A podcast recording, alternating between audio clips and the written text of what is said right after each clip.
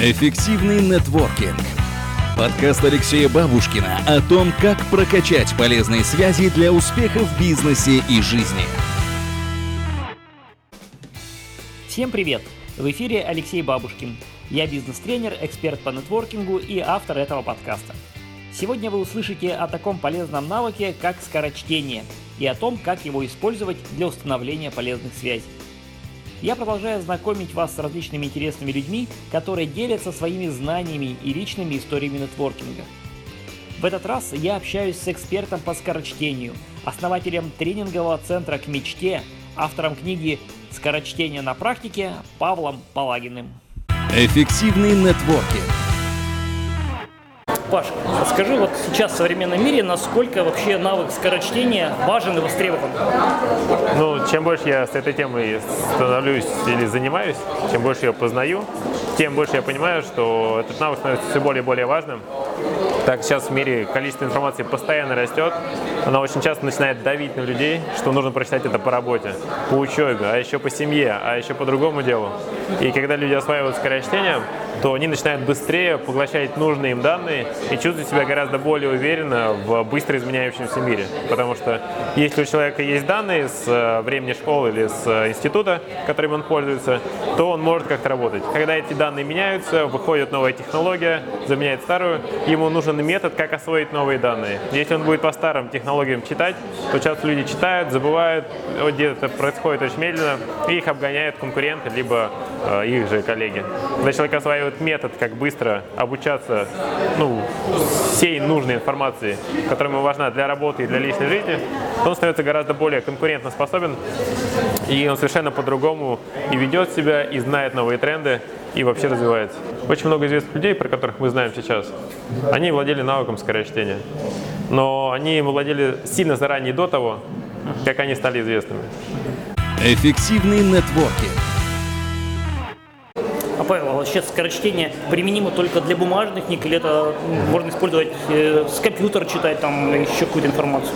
Есть разные методики скорочтения. Наша методика адаптированная под любое чтение. И, по сути, свое скорочтение, оно равно скоро понимание. Как быстро наш мозг работает. Есть такой фильм, называется «Области тьмы», про волшебные таблетки там, с Брэдли Купером. И когда главный герой ускорил свой мозг, то он за счет этого гораздо быстрее придвинулся к своим целям. Мы делаем то же самое, только с естественной для мозга скоростью роста.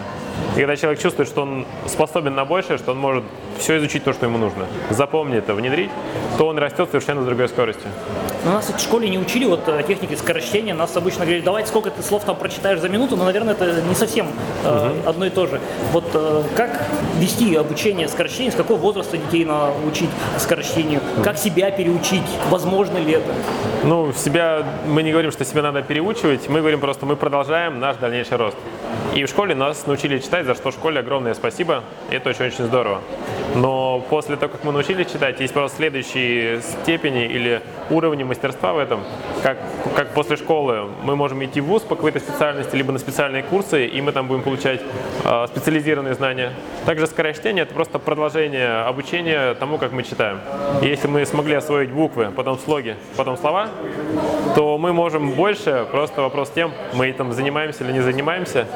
И вот, если говорить про то, когда это обучать, то мы, допустим, берем детей где-то с 13-14 лет на обучение уже взрослым навыкам скорочтения.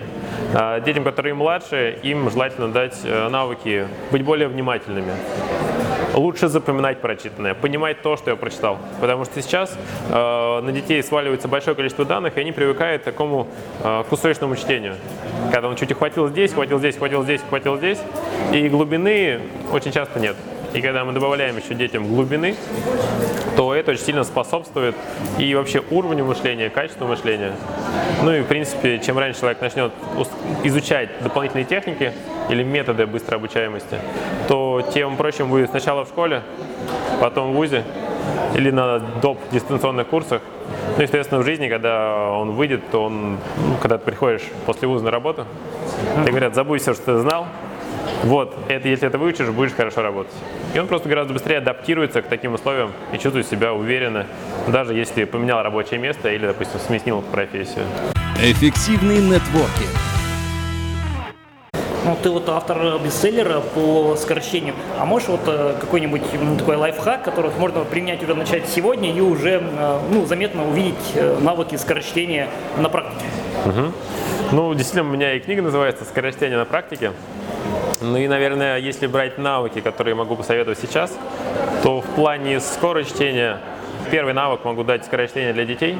А, дайте своим детям такую задачу, когда они читают параграфы в школе. Что происходит? Ребенок прочитал, смотрит на вопросы после параграфа и чувствует себя, мягко говоря, неумным. Это так, так же чувствовал я себя в школе, когда э, читал их. Самое простое, пускай сначала прочитает вопросы, а потом остальной текст.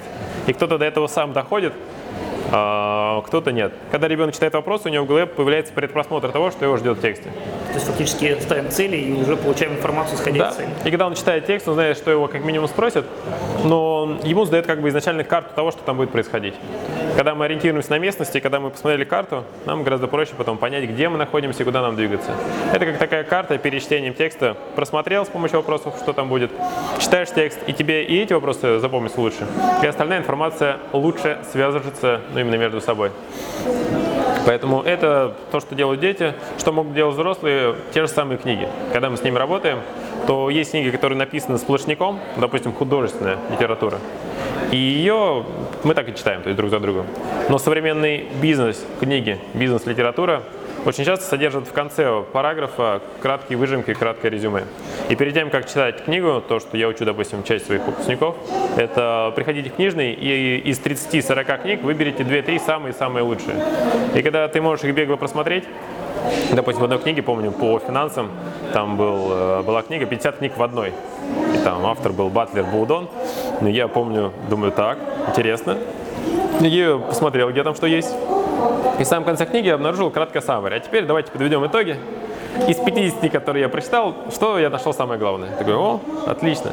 Когда человек просчитывает это, у него в голове формируется понимание, что его ждет в самой книге. Либо после этого можно ее не читать, если тема ему не сильно интересна, и он просто хотел бы узнать, что там есть. Либо если тема интересна, прочитав это, он запомнит ее в два, в три раза лучше. Потому что он уже подготовлен к тому, что там есть. У него в голове есть мысли об этом. И когда он читает, то он это лучше впитывает. Эффективный нетворкинг.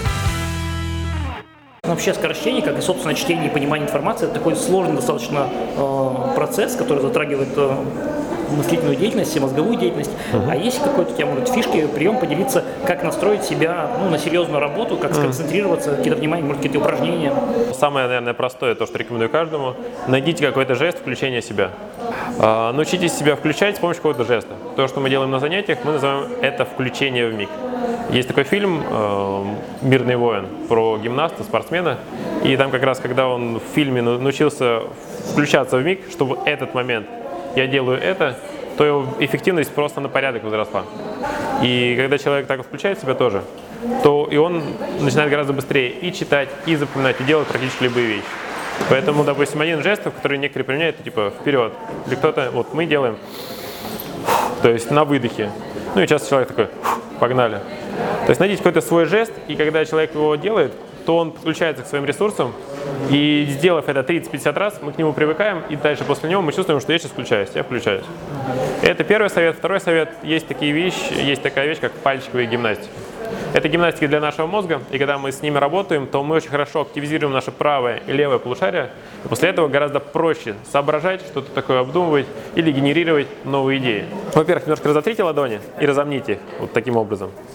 И когда вы пальчики немножко разомнете, попробуйте поделать разные вещи, которые у вас сразу не получатся, но они заставят ваш мозг работать. Допустим, интересное упражнение есть, э, упражнение пистолета. То есть верхние два пальца, нижние два пальца, вы так их ставите перед собой и проводите туда-сюда обратно, э, старайтесь сделать это максимально быстро. Либо еще есть упражнение, которое называем крабы. То есть на одной руке находите такую, как клешню краба, на другой руке крайние два пальца мы называем усики. И когда вы так их совмещаете, то же самое проводите, меняете туда-сюда. Попробуйте. А, вот здесь как раз мозг начинает потихоньку включаться, понимать, что-то такое происходит, что-то от меня требует. А на наших пальцах, особенно на их кончиках, находятся нервные окончания, которые связаны с нашим мозгом. И когда они так задействуются, активизируются или там перемещаются, то мозг очень быстро включается, и это можно делать перед чтением, перед работой, перед большим проектом. Ну, то есть вы сели что-то сделать, вы себя настроили, и после этого вы гораздо более продуктивны. Если вы сели, вас состояние уже такое не очень, то и продуктивность будет тоже не очень. Я это пробовал, не очень э, легко на первый раз. Сколько лет надо, чтобы так научиться? А, ну, важно понимать, опять же, лайфхаки, как это можно научиться быстрее. Но по сути своей, самое главное, если они у вас не получаются, замечательно. Потому что эти гимнастики работают до тех пор, пока у вас не получается. Они формируют новые нейронные связи в голове, и тем самым мозг как раз наш начинает сам более активно включаться. Эффективный нетворкинг. А, Павел, ну вот э, скорочтение это ну, классный навык, э, но э, все-таки э, я рассказываю и о нетворкинге, uh-huh. как один из э, скиллов успешного бизнеса. Э, в твоей вот жизни была какая-то интересная история знакомства, которая на тебя сильно повлияла? Uh-huh. Ну, здесь я могу рассказать и про историю, но тоже как раз именно что касаемо нетворкинга, когда я знакомлюсь с очень интересными людьми, то очень многих я узнаю, что они очень быстро стартовали, как раз когда освоили скорочтение. Будь то Брайан Трейси, который про это рассказывает, Бода Шефер, который к нам скоро приедет тоже в Москву в этом году. Когда я ездил к Тони Робинсу, прямо в первые дни, то есть он с чего начал, говорит, мне когда было 19 лет, я изучил скорочтение, прочитал 100 книг по психологии, НЛП, гипнозу, всему остальному. И за счет этого стал гораздо быстрее расти. Ну и сейчас вот мы к нему ездили, у него было 8 тысяч человек на тренинге, что достаточно весомо. И когда я сам стал тоже развивать эту тему, то ко мне стали обращаться очень интересные люди, и, допустим, с помощью скорочтения э, я познакомился с интересной девушкой, которая работала в компании. Она проходила тренинг у очень интересного человека. И, естественно, когда узнал, что я тоже тренер, решил меня с ней познакомить. Просто как-то вот она говорит, а давайте я вас сведу, то есть, может быть, вам есть о чем пообщаться. И так я познакомился с моей э, наставницей, э, которую я очень-очень ценю, общением с которой я дорожу. И вот так вот за счет того, что я помогал людям развить интеллект, меня как раз с ней познакомили, я вот на нее как раз вышел. Если бы я этим не занимался, то, может быть, я даже не знал, что такой человек есть. А, Паша, то тогда вот скажи туда от тебя на основе личного опыта какой-то совет по нетворкингу, как э, людям, э, угу. с чего начать развитие э, сети своих полезных контактов, с чего начинать знакомство, какими приемами пользоваться. Угу. В плане нетворкинга, на мой взгляд, важно понимать цель, что я хочу вообще получить.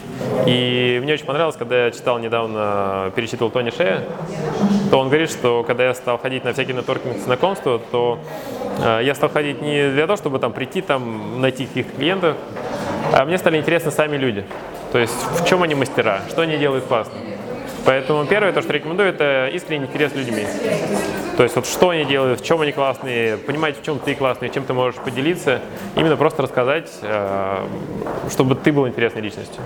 А во-вторых, то, что я делаю, я спрашиваю людей, а какие книги на них оказали большое влияние и роль.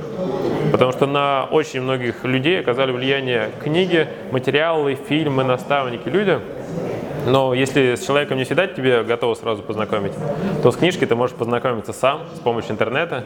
И то, что я спрашиваю интересно меня человека, вот, а какую книгу вы прочитали, какую книгу вы рекомендуете?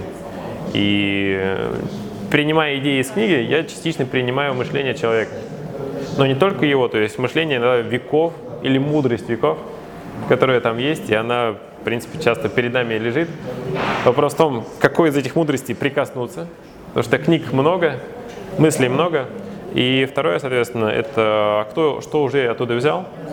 И читая одни и те же книги, мы настраиваем мозг на одни и те же мысли. Поэтому я рекомендую как раз у тех людей, которые общаются, знакомятся, видите, что человек интересный. Э, спросите, чем он живет, что для него важно, что ему классно, чем он интересен. Интересно, хорошо, а какие книги то есть, прочитали? То есть, может быть, есть какая-то книга, которую вы посоветуете тоже прочитать, изучить. Сейчас не так много людей, может быть, уже читают, но когда я спрашиваю очень интересных людей, они говорят, я рекомендую вот это почитать, вот это посмотри. И это мне тоже очень сильно обогатило. Ну, и это такой хороший повод для разговора, особенно если ты уже книгу читал, ты говоришь, о, а что вы вынесли? А я вот это вынес. И беседа завязывается уже совершенно на другом уровне, и доверие на этом уровне формируется гораздо глубже. Ну, здорово. И... Спасибо, Паша, огромное за столь интересное интервью, столь развернутое, и за лайфхаки, которые можно уже применять э, уже сегодня. Спасибо. Пожалуйста. Эффективный нетворкинг Спасибо, что слушали этот выпуск подкаста. Если вы узнали для себя что-то новое и полезное, то поставьте лайк и поделитесь ссылкой на эту запись в своих социальных сетях. Тогда и ваши друзья смогут тоже услышать о навыках скорочтения. Видеоверсию этого интервью и другие статьи о нетворкинге вы можете найти в моем блоге networking24.ru. С вами был Алексей Бабушкин. Пока! Эффективный нетворкинг. Подкаст Алексея Бабушкина о том, как прокачать полезные связи для успеха в бизнесе и жизни.